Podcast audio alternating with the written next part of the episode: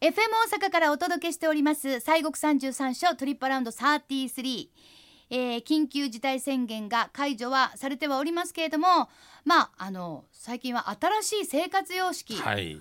というものが推奨されております。まあでもあのそれがね例えば法律とかもうはい。こういうものでなければいけないとか、これがいいっていうのはやっぱりだんだんとやっぱりこうみんなで試行錯誤しながら作っていくものなのかなっていう感じがするから、ね。まさにこの時代を生きている私たちの、はい、それが一つのまあなんていうか、うん、やることで。そうですね。いわゆるニューノーマルってやつですな、そうですね。ね。新しいそういうものが。日常、うん、日常。でまああのまあ番組ではねあの緊急事態宣言出てた出てきた時には、はい。はい。やはり不要不急ということもありまして、はえーお札所さんにもなかなかその出かけることができないのでね難しいしね。あのまあ要配といはい。うことをね、皆様と分かち合ってシェアしてこういう形どうですかというお話もさせていただきました。まあ未だそのあの要配というのもベースにしつつ、はいあとまあやっぱりあのぼちぼち行けますという方はね、はい実際に行っていただいてもいいのかなと思うんですがねお札書をまた今日から、えーご紹介させていただきたいと思います。さあ、えー今週はどちらのお札書をご紹介いたしましょう？はい、えー今週はですね京都の宇治市にあります第10番札所明星山三室戸寺さんをご紹介させていただきます。はい、宇治市です。はい、えー、三室戸寺さん、えー、奈良時代の法紀元年770年という年でございますが、はい、えー天智天皇さんのお孫さんあの時日時計作らはった人ね天智天皇さん、はい、お孫さんの白壁の王子がですね夢に観音さんがこう現れまして、はい、えーでお告げをおっしゃるわけですね。うん、えー宇治の山奥に流れるこのお静川川のところの上流に千手観音さんがいるっていうようなことでそれでまあその使いを、まあ、使わしていったわけでございます。はいはい。そしたらそのところに千手観音さんがいはったわけなんですねこれが。やっぱり言い張ったんや。いや、ほんまやんか。そうなんですよ。でまあうんそのお話はまたちょっと後ほどしますが、はいまあ、その観音さんをお安置するために奈良の大安寺というお寺がありましてねそこの行兵和尚という方をおお招きをいたしまして、えーお寺を建立したのが三室戸寺というふうに伝わっております。うん、でこの時の三室戸はですね御あのさ今はね三のあの部屋の室という字ですね。そうですね扉の戸で三室戸と言っていますけれども、うん。この時はあの「御」という字であのまあ言ったら「御室戸」と書く感じですね。はい、それとお見舞いのおはい。でございます。そうですね、というふうなまあ伝わってたそのお寺の名前でね創建されたというふうに伝わっております。うん。でこの後でございますけれどもこのお寺お寺がですねこの白壁の王子さん、まあ、後に公認天皇さんになりますが、はい、えーまたこの札所の火山天皇さんそして、えー白河天皇さんのそれぞれの利休としてこの場所がなりましたので、うん。まあ、3人の天皇さん帝があ利休にされたということで「御」という字がその3人ということで3の数字の3で今現在の三室戸になったと、まあ、こんなふうに伝わっておりましてまあ、ね。非常に由緒のある、そうですね。こんなに偉い方に関わりが、はい。しかもそうです。三人も。3人。あの三井寺さんもあの3つの井戸でね三井寺ってこのそうです3人のねまあでもやっぱ天皇さ三んなんで。ってちょっとなん、まあ、縁起がいいって言っておかしいまあちょっと、そうですね、まあよく使われる数字。あのーこれ昔ね古典の先生が言うてたんがね、その3というのは日本の整数と聖の数。はい。っていうことで、はい。あの例えばあの竹取物語もね、うん。あの三寸のっていうふうなこととかこの三というのがすごくそういう意味では、えー出てくる言うてましたね。ああそうですよね。やっぱりこう三三角形、トライアングルっていうのはね。どこの文化でもなんかちょっとこう、はい。ちょっとこう特別なそうですね。何かをこう思い起こせるようなね。あー。まあでもその三というふうな字になっているねということでございます。さあはい。じゃああのご本尊さんについてはい。教えていただけそうですね。ますか。、えー先ほど申しましたその千手観音さんのね、うんあのまあ夢のお告げでございますわね。はい。で、えーその川のお上流の滝壺でですね、えーその観音さんがあ現れたわけでございまして、うん。でお使いがその観音さんに、まあ、千手観音さんだったんですねその観音さん。でその観音さんあのーまあお使いがそのお観音さんに飛びつこうと。要するにこう近づいてこの観音さんをお抱えようとしたらですね、はい。えーその、まあ、入り込みましたらば目の前にその蓮の花びらがねうん。流れてきまして、はい。えーたちまちにその千手観音さんがあの日本の腕の二匹の観音様に姿を変えたっていうんですよ。あで千千住やったのが日本のそうそうそうそう。だから千住さんってあの、えー合唱集入れて42の手があるんですね、うん。えー手が2020両横にあるんですけれどもその姿から普通の腕が日本の小観音さんのような、はい。そんな姿の観音さんに変わったというふうにね伝わっておりまして。でですからこちらの仏様はあの千手観音さんなんですが像としては仏そのお像としては腕が日本の二位なんですよ。でもええ。小観音さんじゃではなないくて千手観音さんなんですわ。もともとそうやからっていう、だから変わらはったけども千手観音さんですって。そうなんですよ。ほうほうほうほう。だからちょっとまあそういう意味では面白いですまあね。あのトリッキーな感じですね。そうね。トリッキーな感じ、ねえ。であのーこの三室戸寺のそのまあ前のね先ほど言いました御室戸寺という時のその御三室戸寺の頃には、はい。この千手観音さんのお像が、まあ、本尊として祀られておったんですがあの桓武天皇の時に、えーその同じ千手観音さんが作られましてねうん。もともとのそのお仏さんは体内仏として納められたというふうに伝わっております。ですから中にその二位の観音さんがいはるということなんですね。あそうか。はい体内仏としてはい。二位の観音さんがいらっしゃる、はいはい。はいで、えー秘仏でございましてご会長は決まっておりません。で前回あの火山法皇さんの1000年王記っていうのが2009年にあったんですよ。これすごいねってなんかはい。前に三室戸寺さんご紹介した時に言いましたよね、はいええ。自分が亡くなって1000年後って。そうですよ。それで名前が残ってはるって、はい、そうですそうです。ごい。ねもう影も形も何もあらへんよ普通。ねそうなんですなやっぱりねね、ええほんまにですからね84年ぶりその時に2009年に84年ぶりにご開帳されてるんですよ。ええはい。ですからまあ次いつかっていうのは決まってしませんのでね。これはあそうかこれはだから1000年でも次言ったらもう2000年期 まああとは1100年か。あとはそのあの、はい他の天皇さんのああそうね。けどまあこのお札所のご縁のある方いうとこのやっぱり火山法皇さんなんでね。そうですね。あとはなんか徳道さんかなんかの恩恵があ近くにあればね、うん。ただこれはこの時は全部の札所のお扉開けたんですよ。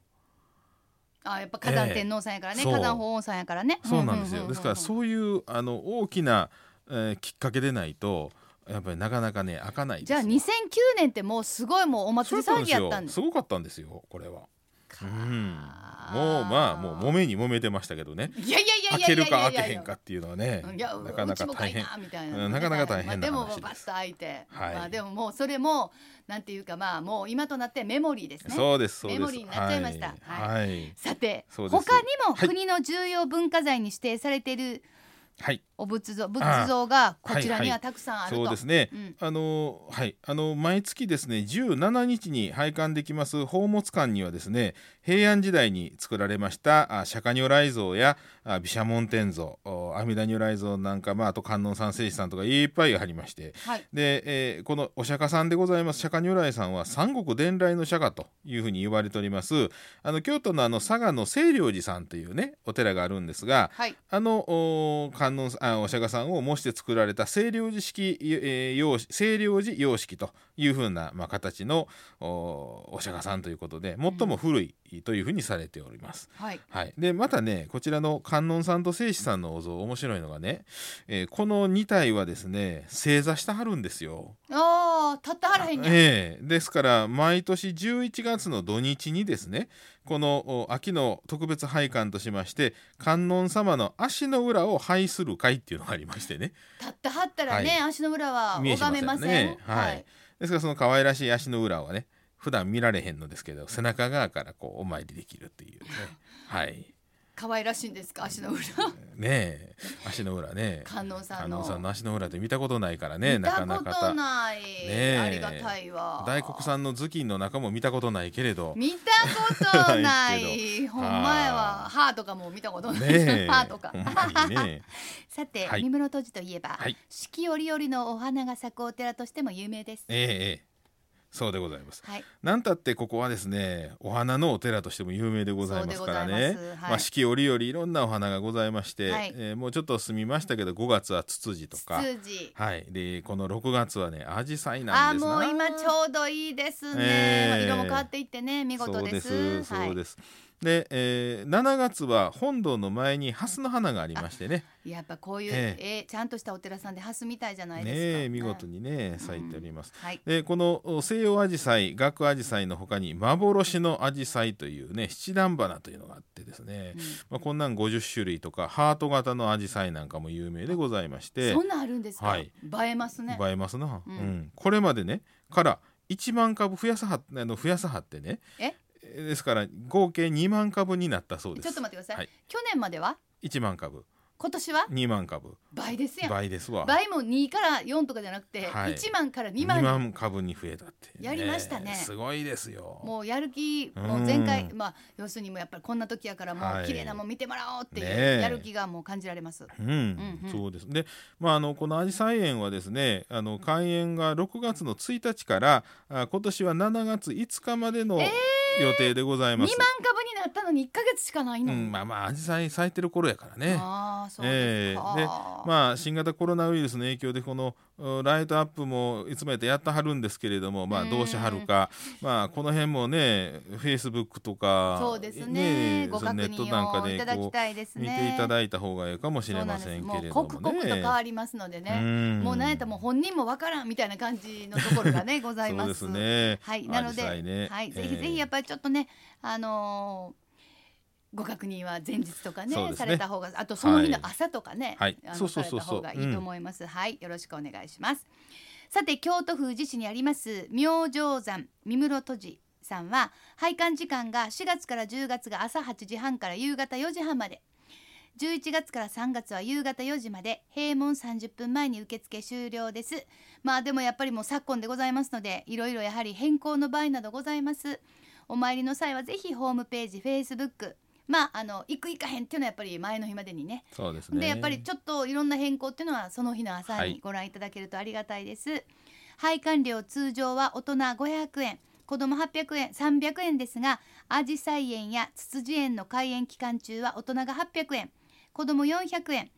えー、宝物館は別途300円必要ですいやせいけれどもアジサイ園はなんつっても去年1万今年2万とそうですね。倍増しておりますので、そうそうそう。で、あの確か宝物館もね空いてる時間がむ短いんですよ時間が。あそうですか、ええ、それからそれもよう調べていっていただいて。そうですね、ええええもうやっぱりそうやね今もはい梅雨の時期やし、あんまりずっと開けてられへんのねそうそうそうそう。傷んだら開きませんので、はい、そんなこんなでございます。まあでもやっぱりあのそのいわゆるもう見る価値見るべきものがたくさんございますので、そうですぜひ皆ね。さんちょっとチェックの面倒はかけますけれども、はい。はいぜひぜひ行かれたらと。私このアジサイ2万株のアジサイちょっと見てみたいなっていうね、そうですね。だからほんまにやっぱりさすがにアジサイね、はい。この時期に咲くからこそうん。やっぱり雨に濡れるとねやっぱりあのだちょっとこう例えばバラなんかも、うん。まあ5月ぐらいが最高でちょっとこうはい。散っていきますけど、雨の日にバラっていうのはなんかこうでもやっぱりアジサイは雨に濡れてても様になるんですよ。ほんで雨なんかでそんなにあの花びらが落ちたりっていうことがないじゃないですか。小さなお花がいっぱいつってるから、だからやっぱりあのこの雨の時期にしっとり見られて綺麗やなって思えるのはやっぱりアジサイかな。さすがこの時期に咲くお花やなっていう感じがします。ぜひぜひね、はい。増えたということですからご覧になってください。さあアクセスは京阪三室戸寺駅から歩いて15分お車の場合は京寺バイパス宇治東インターチェンジからおよそ3分。大阪方面からは宇治西インターチェンジをご利用ください。これもあの意外とこのあの京寺バイパス大阪から、あのもうピューッとうん。来た、そうですね。一直線。一応ピューピューっとねあの来れますのでぜあの意外とうんなんか大阪の方で宇治ってなんかちょっと遠いイメージああかもしれませんな。あるかもしれませんけど、本当すぐなんです。ね。え。意外にすぐですから、ぜひぜひそピュッとね乗って、まあ、はい。えー来れるという、えーまあ方はまあ来ていただいて、うんあとやはりということはまあお家で妖拝というのう。もございます。すね。はい。さあそれでは森さん今週もご神言をお唱えお願いいたします。はい承知いたしましたはい、えー、三室戸寺さん千手観音さんでございますんで、はいえーオンバザラタラマキリクというご神言でございますね。はい、それではお願いいたしまはいす。その後続いて私もはい、わかりました。はいオンバザラタラマキリク、オンバザラタラマキリク、オンバザラタラマキリク。オンバザラタラマキリクオンバザラタラマキリクオンバザラタラマキリクはい。私もこのご神号は覚えました。そうですか。千手観音さんはね。あそれはそれは、はい、オンバザからも聞いてでございます。さあ、今週は西国三十三所第10番のお札所明星山。三室戸寺さんをご紹介しました。